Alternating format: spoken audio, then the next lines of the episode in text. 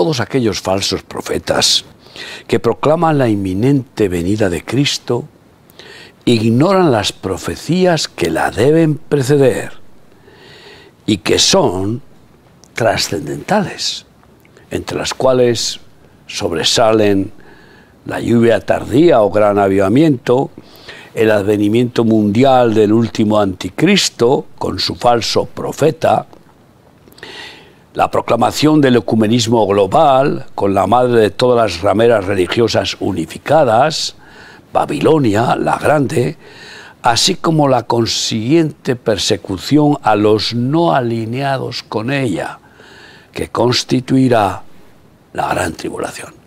Estas son profecías, pero trascendentales que tienen que cumplirse y que caminamos hacia, él, hacia sus cumplimientos. Y como logro divino del quebrantamiento mundial en el cual estamos, con la reacción buscada de ver arrepentirse, confesar sus pecados y pedir perdón a muchos millones de personas, como vamos a ir viendo cada vez más, Dios derrama sobreabundante gracia, inmensa misericordia, con cataratas de aceite y vino de su espíritu, salvando, sanando, libertando y socorriendo a multitudes, con muchísimas manifestaciones de milagros y prodigios sobrenaturales, produciendo el último y más grande Pentecostés de la Iglesia, que revolucionará a toda la tierra según lo prometió en diferentes palabras proféticas, como por ejemplo en Joel 2, 28 y 29. Después de esto derramaré mi espíritu sobre toda carne y profetizarán vuestros hijos y vuestras hijas. Vuestros ancianos soñarán sueños y vuestros jóvenes verán visiones. También sobre los siervos y sobre las siervas derramaré mi espíritu en aquellos días a todos los seguidores de Cristo, que somos llamados hijos de Sión, porque es más monte del Calvario que del templo. Sión es más el monte del Calvario, más importante eso, que no el monte del templo. Nos dice Joel 2, 23. Vosotros también, hijos de Sión, alegraos y gozaos en Yahvé vuestro Dios, porque os ha dado la primera lluvia a su tiempo, y hará descender sobre vosotros lluvia temprana y tardía como al principio. Hijos de Sión, somos los seguidores de Jesucristo, que es el sumo sacerdote, el Rey eterno, que viene de la Sión celestial ¿eh? donde gobierna desde siempre y para siempre, ¿eh? y viene para establecer su reino en la tierra y a sus seguidores nos llama verdaderos israelitas por la fe de Abraham y por la fe en él. Y entonces, como hijos de Sión, ¿eh? él nos promete un avivamiento sin precedentes, muchísimo más intenso y glorioso que el primer Pentecostés de la Iglesia, eh, eh, que fue pues justo 50 días después de la Pascua, después del sacrificio de Jesús en Jerusalén. Esa, la lluvia tardía será más gloriosa que la primera y la gloria postrera, por tanto, mayor que la primera. Y así nos restaurará para ser como el original, la iglesia que Cristo fundó sobre sí mismo. Ese es el plan y que la afirmó con la llenura de su Espíritu Santo. Esa es la declaración contundente que afirma, establece y eh, perfecciona, que es la llenura del Espíritu Santo, el Pentecostés, el Sabot. Igualmente nos lo profetizó cuando llama hija de Sión a la iglesia en Zacarías 2, 10 y 11. Canta y alégrate, hija de Sión, porque he aquí vengo y moraré en medio de ti, ha dicho Yahvé, y se unirán naciones a Yahvé en aquel día, y me serán por pueblo, y moraré en medio de ti, y entonces conocerás que Yahvé de los ejércitos me ha enviado a ti. Hija de Sión, claro. Somos, la iglesia es hija de Sión. El hermano mayor era el pueblo de Israel. Y aunque la mayoría no aceptaron al judío Jesús, al Mesías perfecto, como Salvador, muchos sí, gracias a los que lo aceptaron, nosotros hemos sido entroncados en la Sion celestial, no en el sionismo terrenal, político, religioso, etcétera, de ninguna manera. Y como, y como hija de Sion, Dios nos dice claramente que morará en medio nuestro, y está morando en medio nuestro, en más en estas fechas de la fiesta de Sukkot, que es habitáculo, hacer habitáculo. Dios hizo Sukkot, habitó entre nosotros, en la persona de Manuel, de Jesús, Dios con nosotros, pues eh, ahí está mostrando también que en esa, en esa manifestación derramará su espíritu. Y muchas naciones se unirán al Señor bajo su manto para ser parte del pueblo santo. Escogido, pueblo santo, escogido y apartado para el Rey eterno, que es Cristo Jesús. Con esta manifestación gloriosa se llenarán de asombro los israelitas preparados para ser el remanente del fin. Los que realmente estén pues velando, alerta, están esperando la venida del Mesías de corazón sincero, pero se asombrarán cuando vean esta manifestación gloriosa, este Pentecostés, este Sabot mundial de la Iglesia y también allá en Jerusalén. Pero como se asombraron cuando sucedió en Jerusalén, 50 días después de la Pascua de Jesús. Y este pueblo de Israel, que formará el remanente escogido por Dios para, para ser entroncado, injertado de nuevo en el olivo del que fue desgajado por desobediencia, se unirá a la iglesia. Y, sin embargo, superando la consideración que siempre tuvieron de que la iglesia es o era su peor enemiga. Igual que le sucedió a los apóstoles, al ser liberados del yugo religioso. Cuando el Espíritu Santo les quite el velo a los judíos, sucederá lo mismo que a los apóstoles, que verán a Jesús en el lugar santísimo. Como los apóstoles por la fe confiesan haberlo hecho al abrirse el velo y habernos permitido el sumo sacerdote, según el orden de Melquisedec, que es Jesucristo, permitirnos y llevarnos de la mano al Padre, al lugar santísimo.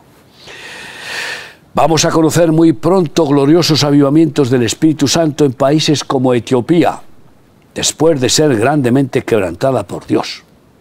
Ya está siendo muy quebrantada con hambrunas, sequías terribles, pero va a serlo mucho más con, bueno, con guerra interna, con, eh, con eh, mortandades de violencias terribles y entonces después resulta que se cumplirá un avivamiento en Etiopía. Qué curioso. Miles de años después de que hubo aquel avivamiento eh, con Jaime Salasi, el último emperador de Etiopía, en la Universidad de Etiopía. bueno, miles de años, no sé cuántos años exactamente, porque no, controlo bien los tiempos históricos, pero lo que está claro es que se cumplirá esta profecía de Isaías 18, 7. En aquel tiempo será traída ofrenda Yahvé de los ejércitos del pueblo de elevada estatura y tez brillante, del pueblo temible desde su principio y después, gente fuerte y conquistadora cuya tierra es surcada por ríos, al lugar del nombre de Yahvé de los ejércitos, al monte de Sión. Este pueblo de, alta estatura y tez brillante, que son eh, morenos como el ébano y eh, aguerridos, experimentará esta, esta eh, manifestación del derramamiento del agua viva y del aceite, de la unción y del Espíritu Santo. Probablemente presenciaremos antes de este avivamiento de Etiopía un inmenso derramamiento del Espíritu Santo en Siria. Y estoy seguro, creo, que será después del quebrantamiento de la destrucción total de Damasco, profetizada en Isaías 17.1, como ya hemos dicho en otro pasaje. Después de esto, ay, todo Siria se pondrá de rodillas y no invocará a ningún otro Dios, sino al único que salva, sana y liberta, al Dios de Israel. Sí, al Dios de Jesucristo. Ese es el Dios. Y quizá al mismo tiempo de esto también se producirá un esplendoroso avivamiento en Egipto, después de sufrir una guerra civil islámica terrible, que ya hubo una, primicia impresionante con los hermanos la hermandad musulmana, eh, que ganaron las elecciones y que fueron echados por un golpe de Estado, pero que ahí siguen fermentando su revolución islámica y que producirán una guerra civil brutal en Egipto como está profetizado. Y después vendrá un tirano que gobernará cruelmente. Pero, claro, con la crueldad que estamos viendo en Irán, que ya hay más de 100 mujeres asesinadas por rebelarse contra la ley sharia. ¿eh? Y después de eso, Dios derramará su espíritu sobre, sobre Egipto porque clamará, gemirá, llorará y pedirá perdón y auxilio, como dice Isaías 19.1 y del 18 al 23. Profecía sobre Egipto. He aquí que Yahvé monta sobre una ligera nube y entrará en Egipto y los ídolos de Egipto temblarán delante de él y desfallecerá el corazón de los egipcios dentro de ellos. En aquel tiempo habrá cinco ciudades en la tierra de Egipto que hablen la lengua de Canaán y que juren por Yahvé de los ejércitos. Una será llamada la ciudad de Jerez. En aquel tiempo habrá altar para Yahvé en medio de la tierra de Egipto y monumento a Yahvé junto a su frontera, y será por señal y por testimonio a Yahvé de los ejércitos en la tierra de Egipto, porque clamarán a Yahvé a causa de sus opresores, y él les enviará Salvador y príncipe que los libre. Y Yahvé será conocido de Egipto, y los de Egipto conocerán a Yahvé en aquel día, y harán sacrificio y oblación, y harán votos a Yahvé y los cumplirán.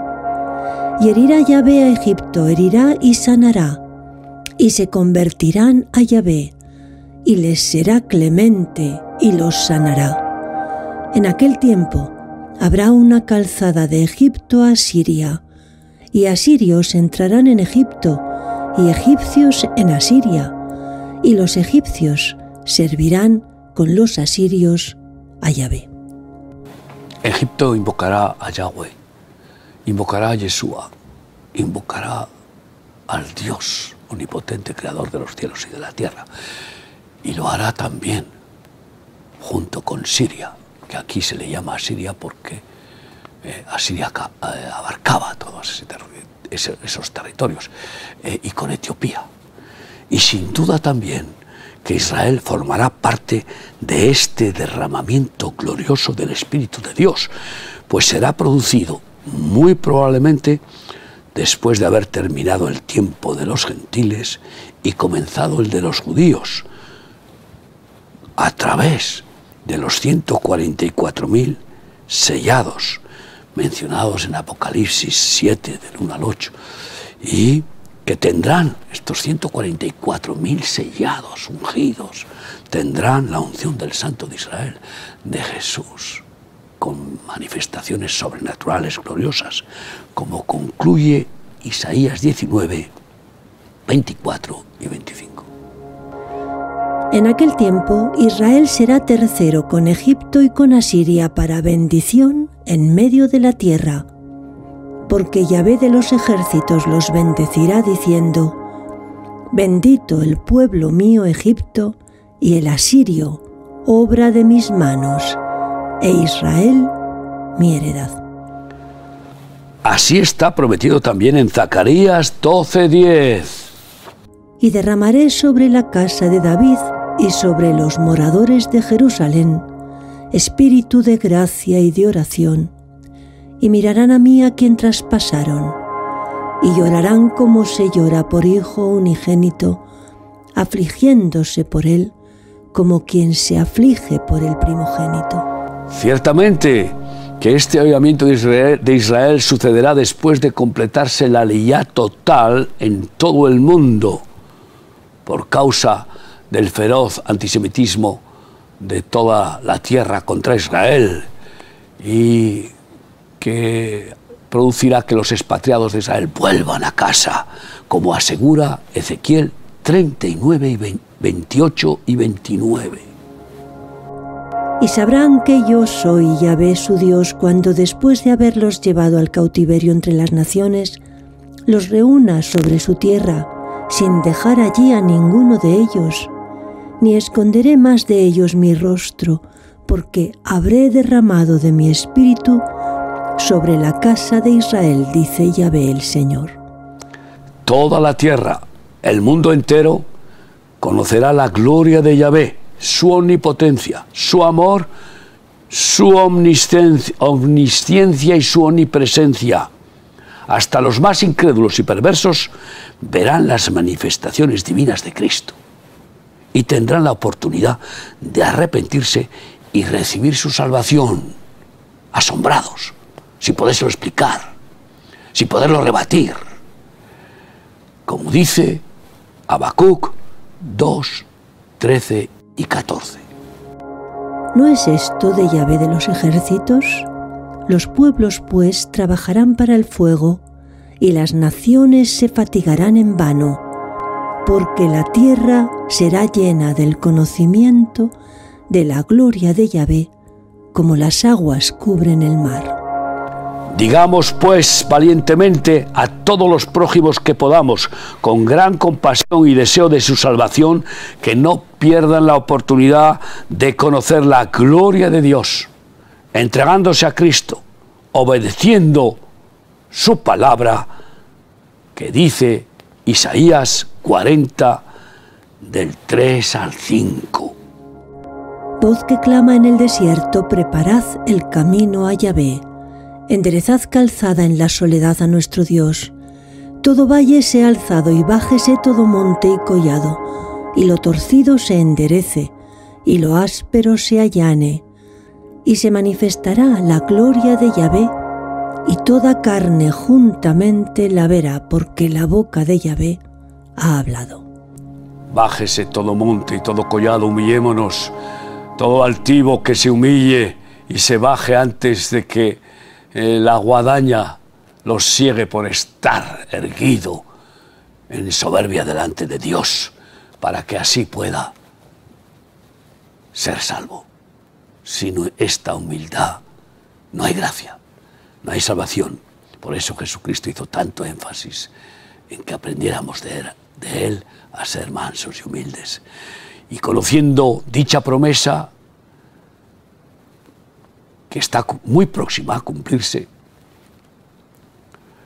pues intensifiquemos nuestras súplicas al Padre, cumpliendo el mandato de Zacarías 10, 1. Pedida llave lluvia en la estación tardía.